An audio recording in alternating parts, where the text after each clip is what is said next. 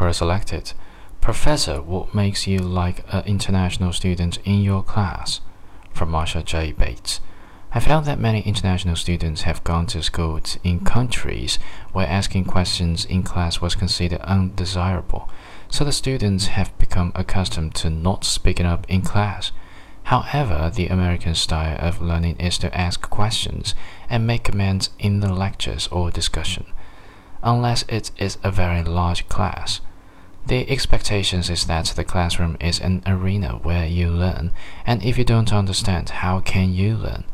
Therefore, it is expected that you ask questions of the professor and express differences with other students in order to deepen your understanding and to form your own views of controversial subjects. So, what I liked in international students was for them to overcome their concern about speaking up and participate in the class in the way that the other students did.